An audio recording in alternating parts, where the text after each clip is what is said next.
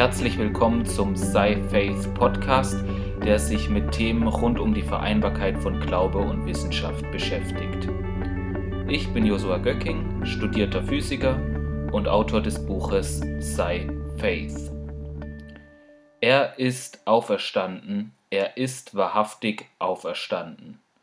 Mit diesem Gruß grüßen sich am Ostersonntag meist die Gläubigen in der Gemeinde. Doch ist die Auferstehung wirklich eine Tatsache? Ist es wirklich etwas, was historisch belegbar ist? Dieser Fragestellung möchten wir in der heutigen Podcast-Folge nachgehen. Dass Jesus gelebt hat, würden die meisten Historiker heute bestätigen. Dass er auch am Kreuz gestorben ist, wird von den meisten akzeptiert. Wo sich die Meinung der Historiker jedoch äh, trennen, ist oft bei dem, was nach Jesu Tod am Kreuz geschehen ist. Wenige Zeit nach der Kreuzigung von Jesus haben sich die Zeugnisse verdichtet, dass Menschen ihn am Leben gesehen zu haben scheinen. Er sei ihnen erschienen und von den Toten wieder auferstanden. Diesen Teil, den die Evangelien über Jesus berichten, gemeinsam mit den zahlreichen Wundern, die geschehen sind, wer, dieser Teil wird von vielen Historikern nicht geglaubt. Die Frage, die sich jetzt stellt, ist, ob sie das aus vernünftigem Grund tun oder ob es nicht hinreichend Hinweise darauf gibt, dass Jesus in der Tat von den Toten auferstanden ist. Feststeht ist, dass äh, Petrus und die anderen Jünger ziemlich bald nach der Kreuzigung die Wiederauferstehung Jesu verkündeten.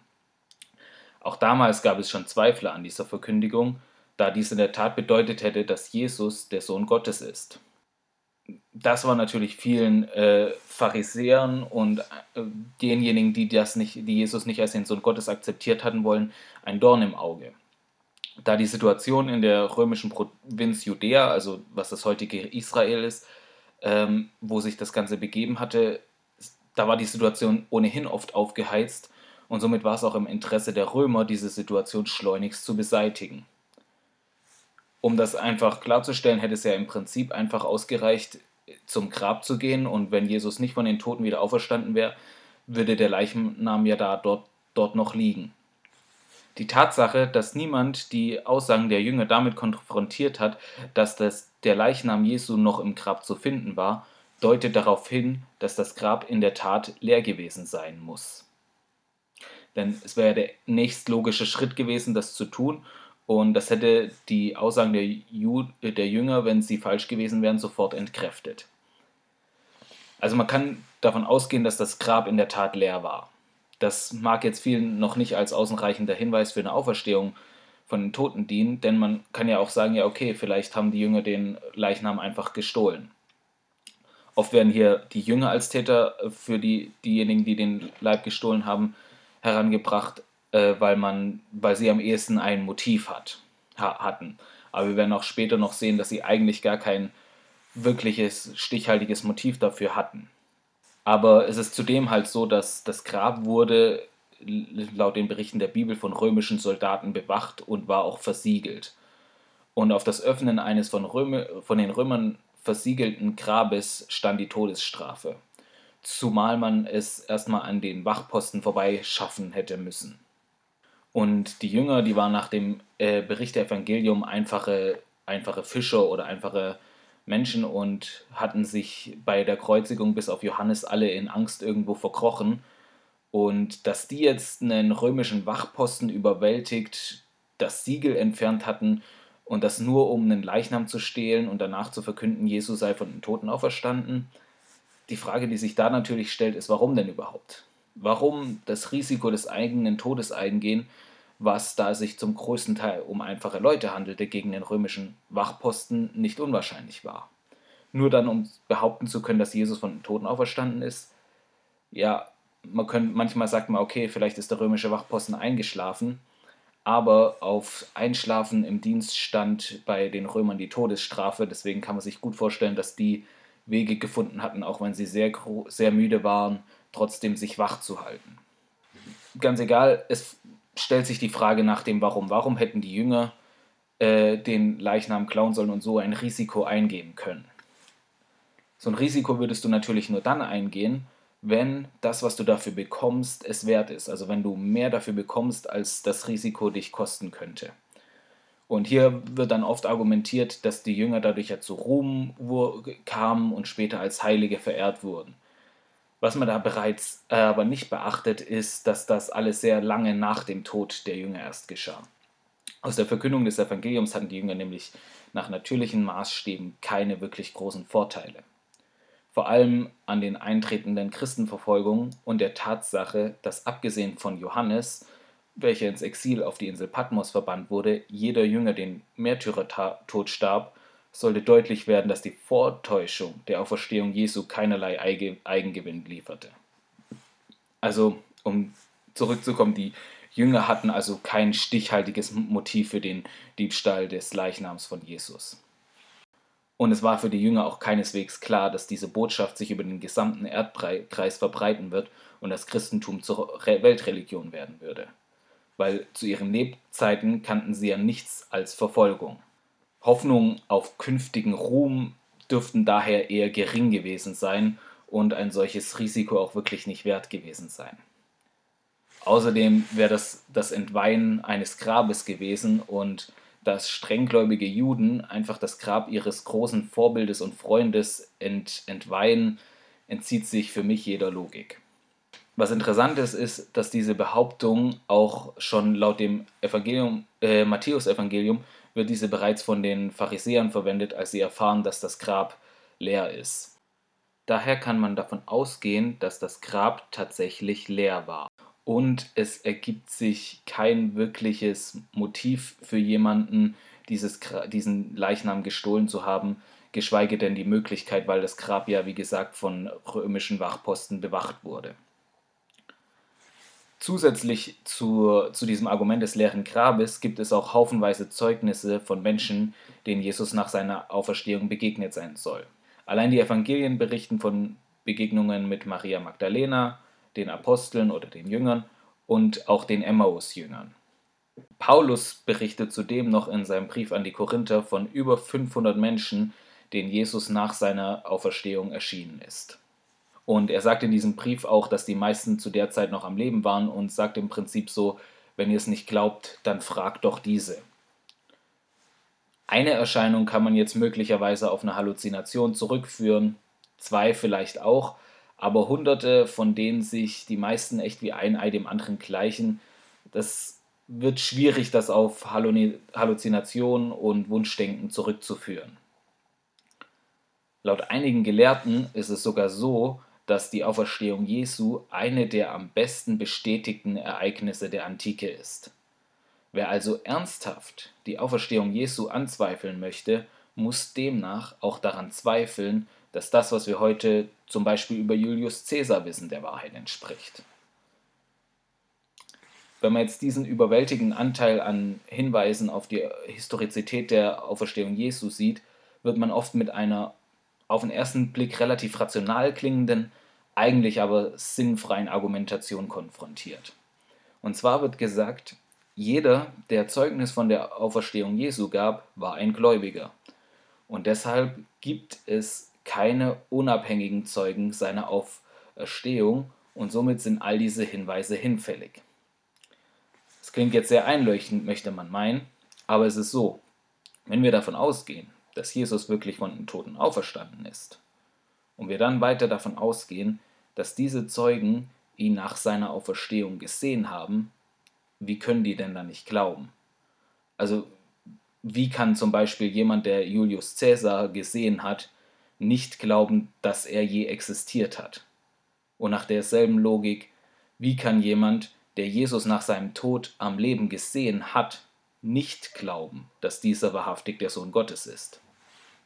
Also für mich wird dadurch, sehr deutlich, dass ähm, es überhaupt nicht möglich ist, einen unabhängigen Zeugen zu finden, der diese, Herausforder äh, der diese Anforderung erfüllt, weil ein solcher Zeuge müsste an dem zweifeln, was er mit seinen Au eigenen Augen gesehen hat. Und somit ist diese Argumentationsweise für mich hinfällig. Es zeigt, dass es sehr viel mehr Hinweise für die Historizität der Auferstehung Jesu gibt, als es Beweise oder hinreichende Argumente dagegen gäbe. Jede Argumentation, die, ähm, die da dagegen spricht, verliert sich letztlich in Widersprüchlichkeiten, die nicht ohne weiteres aufgelöst werden können, sodass es für mich am Ende am glaubwürdigsten ist, einfach zu glauben, dass es eine historische Tatsache ist.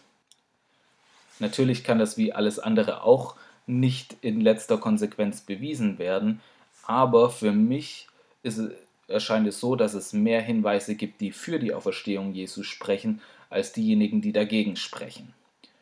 Warum das von vielen Historikern dennoch bezweifelt wird, liegt daher meines Erachtens daran, dass, ähm, dass es nicht wirklich begründet ist, sondern wie oft im Umgang mit solchen Berichten daherkommt, dass es dem Dogma, dass es halt nichts gibt, was nicht auf natürliche Weise zu erklären ist, widerspricht. Diese Ausführungen finden sich auch in meinem Buch Sei Faith.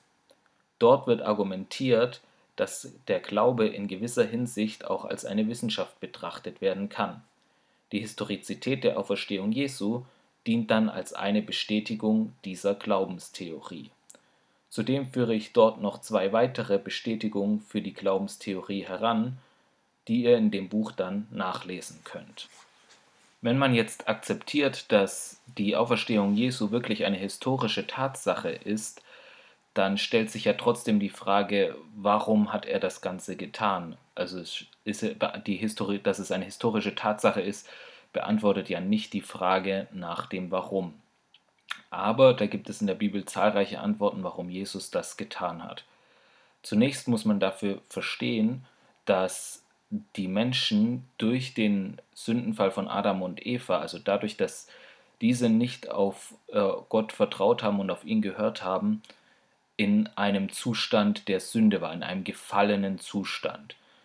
Der erklärt, warum wir vieles, was wir heute in der Welt sehen, sehen, warum vieles, viele schlimme Dinge passieren, warum es viele Nöte gibt.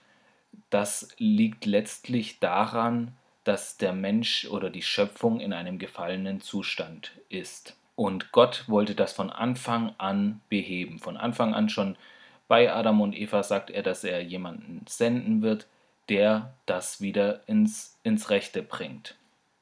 Und dieser jemand ist Jesus gewesen. Und durch seinen Tod am Kreuz hat er diese sündhafte Natur, die in den Menschen und in der Schöpfung war, getragen und ist und hat sie ist hat sich somit geopfert und ist somit ist diese sündhafte Natur in den Tod gegangen und gestorben. Und somit war die Strafe, die für diese Sünde äh, kommen musste, ge getragen, weil es heißt in der Bibel, die Sünde führt zum Tod oder der Lohn der Sünde ist der Tod. Und somit wurde diese, diese Strafe getragen. Da Jesus selbst aber ohne Sünde war, konnte er letztlich nicht im Tod gehalten werden und ist wieder auferstanden. Das heißt, Jesu Tod und Auferstehung hat uns befreit von, von der sündhaften Natur, hat uns befreit von der Schuld und hat uns vor ihm gerechtfertigt. Das heißt, wenn wir das Erlösungswerk von Jesus annehmen, dann können wir gerecht vor Gott stehen. Und so heißt es dann auch in Johannes 3:16, denn so hat Gott die Welt geliebt, dass er seinen eingeborenen Sohn, also Jesus, gab, damit jeder, der an ihn glaubt, nicht verloren geht, sondern ewiges Leben hat. Weil der Tod ist ja erst in die Welt gekommen, als, als die Sünde in die Welt kam. Das heißt, durch Jesu Tod und Wiederauferstehung wurde der Tod selbst besiegt und somit kann wer an ihn glaubt, ewiges Leben haben. Und indem wir das im Glauben annehmen, und an ihn glauben und unser Leben ihm übergeben, können wir dieses ewige Leben bekommen. Das ist die gute Botschaft oder auch das Evangelium. Und das ist das, was wir an Ostern tatsächlich feiern. Das, es ist nicht nur das, die Begebenheit der Auferstehung, sondern auch das, was es bedeutet, dass durch die Auferstehung wir zu neuen Schöpfungen geworden sind und jetzt gerechtfertigt vor Gott stehen können und sogar, wie die Bibel sagt, so wie Jesus in der Welt leben können. Wenn du diese Botschaft jetzt zum ersten Mal gehört hast und dein Leben Jesus geben willst, dann kannst du mir jetzt einfach nachbeten. Lieber Herr Jesus, ich glaube, dass du für mich am Kreuz gestorben bist und mich durch dein Blut erkauft hast. Ich komme jetzt ans Kreuz und lege dort mein altes sündiges Leben ab. Mache aus mir eine neue Schöpfung. Wenn du dieses Gebet nachgebetet hast, dann sagt die Bibel, dass du zu einer neuen Schöpfung geworden bist und das Alte vergangen ist und ein komplett neues Leben begonnen hat. Beginne in der Bibel zu lesen, verbinde dich mit Gläubigen in deiner Umgebung und streck dich danach aus, Gott immer besser kennenzulernen.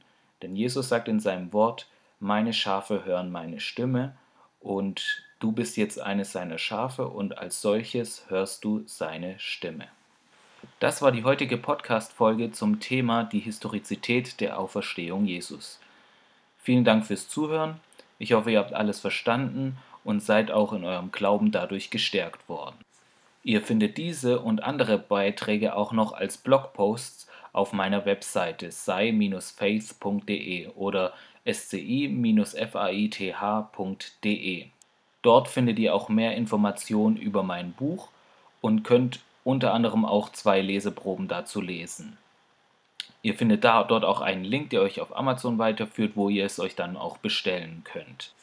Außerdem könnt ihr, wenn ihr immer auf dem Laufenden bleiben wollt, was bei Sei Faith so passiert, auch meinen Newsletter abonnieren oder mir über das Kontaktformular eine Nachricht zukommen lassen. In der nächsten Podcast-Folge werden wir uns mit dem Namen Jesus beschäftigen und auch der Autorität, die in diesem Namen steckt. Dies werden wir mit einem bekannten Beispiel aus der Softwareentwicklung, nämlich dem sudo-Befehl, vergleichen. Bis dahin eine super Zeit und ich freue mich schon, wenn ihr nächste Woche wieder reinhört.